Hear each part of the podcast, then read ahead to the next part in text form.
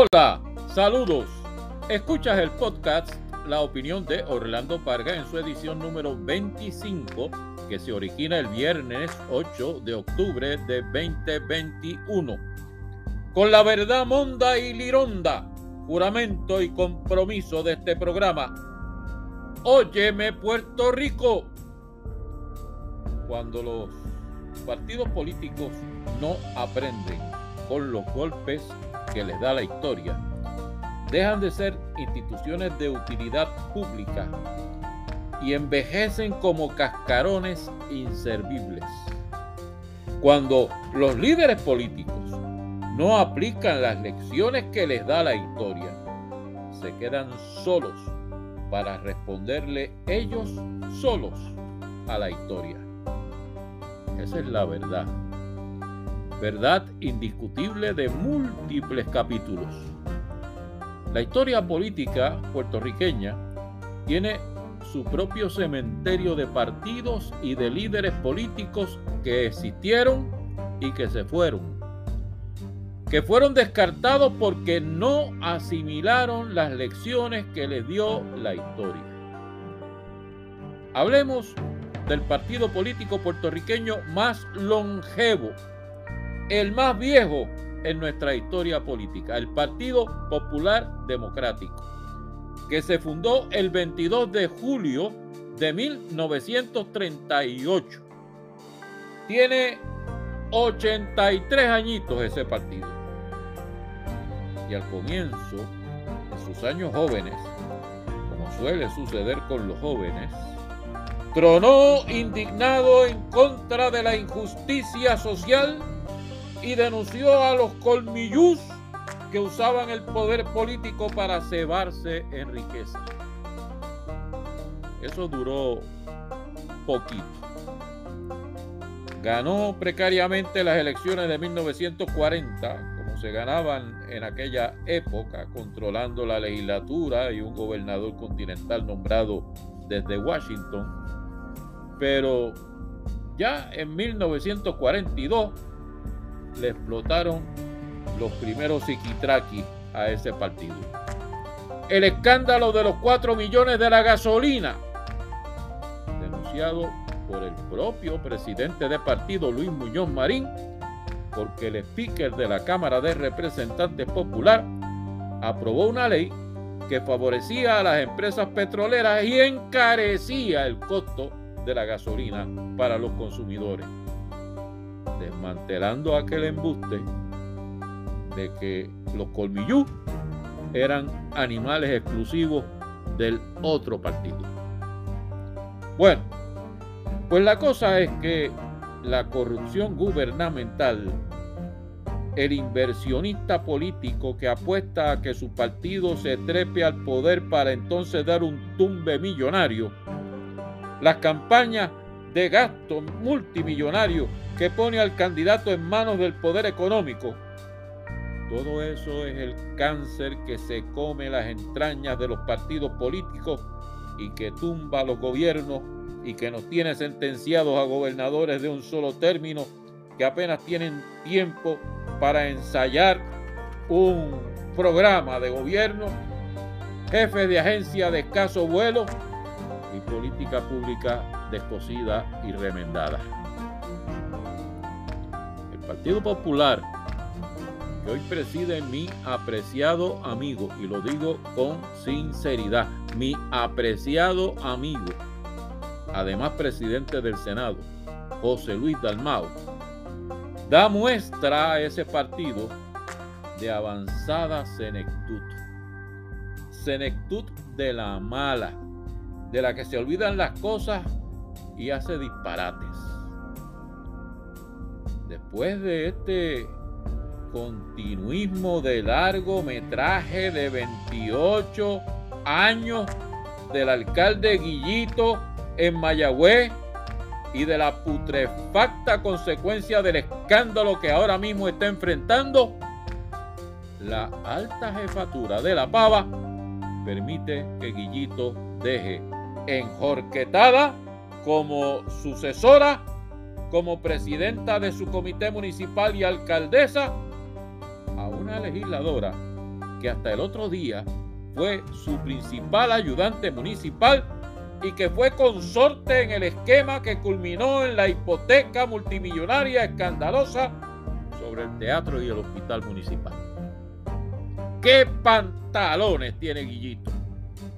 ¿Y qué falta de pantalones tiene el liderato de la pava que lo permite? Esa es la verdad. Aquí la verdad se dice Monda y Lironda. Y mientras eso anda ocurriendo con la maquinaria popular del oeste, por acá en el Senado, pues andan encubriendo la conducta antiética del senador popular novato del sureste, Albert Torres, se inauguró el muchachito maltratando a las mujeres de su oficina y que de arrancada les exigió dinero a sus empleados para alimentarse con desayunos extravagantes y para comprarse a la ropita del senador. Habráse visto cosa igual. Y la mayoría popular del Senado quiere encubrirlo en la Comisión de Ética, porque dicen que el tipo es buena gente. Muñoz Marín dijo una vez que los únicos que podían destruir a la pava eran los propios populares. Y se le está cumpliendo la sentencia. Ah, pero no me hagan fiesta con mis palabras los de los otros partidos. Por ahí anda una gente que dijo venir a reformar la política puertorriqueña, cuyo partido apenas tiene dos añitos de formado. Ya ese partido anda cancaneando como carro envielado. Los mismos dirigentes de Victoria Ciudadana, que tan crueles fueron con su compañero fundador Néstor Duprey, ¿recuerdan aquello? Ahora encubren los informes financieros nebulosos de la representante victoriana Mariana Nogales Molinelli. Y vamos a ver en qué queda eso. Y del PNP no hablo ahora, porque lo tengo en remojo para la semana que viene, porque andan sucediendo cosas que no se pueden tolerar. Y como decían nuestros abuelos, hay que hacer un saumerio para que las sabandijas no se apoderen de la casa. Y ahora vámonos hacia la pausa con un poco de historia.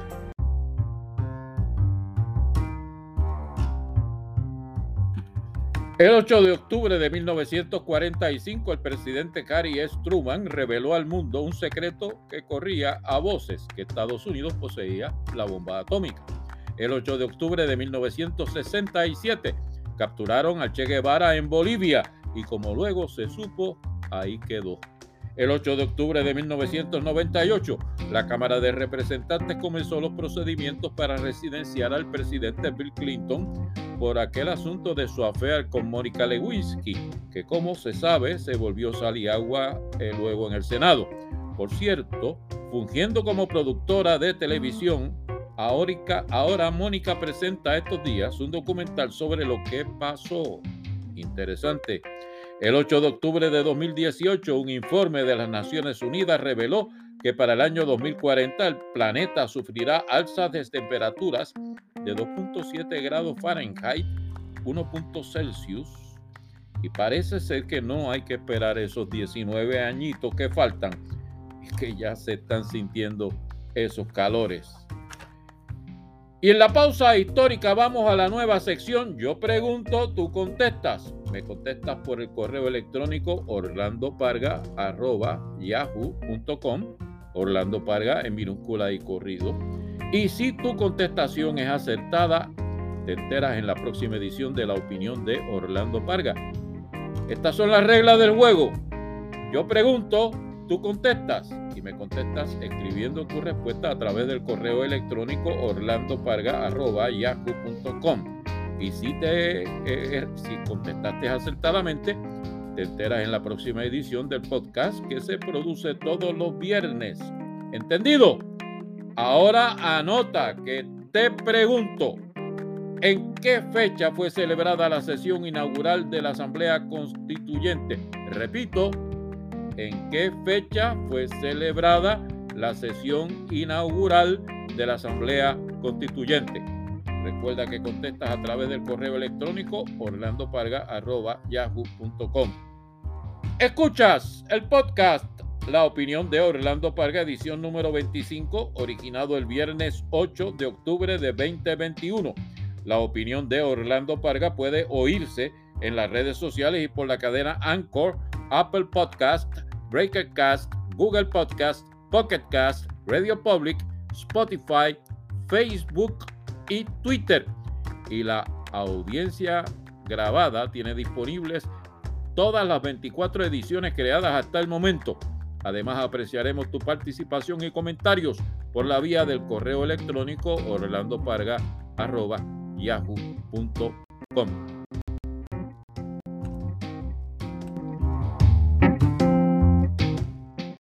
Y volvemos a la carga. Óyeme, Puerto Rico. Esta semana, The Only Canadian Rights Again.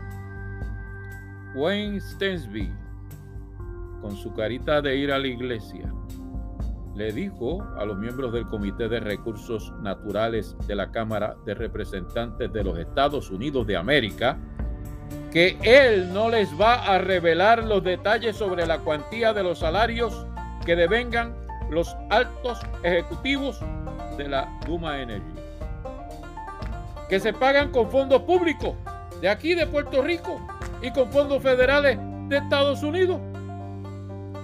Y eso fue lo mismo que le dijo a la Cámara de Representantes acá en Puerto Rico y lo que los abogados de la Luma le dijeron al Tribunal Supremo de Puerto Rico.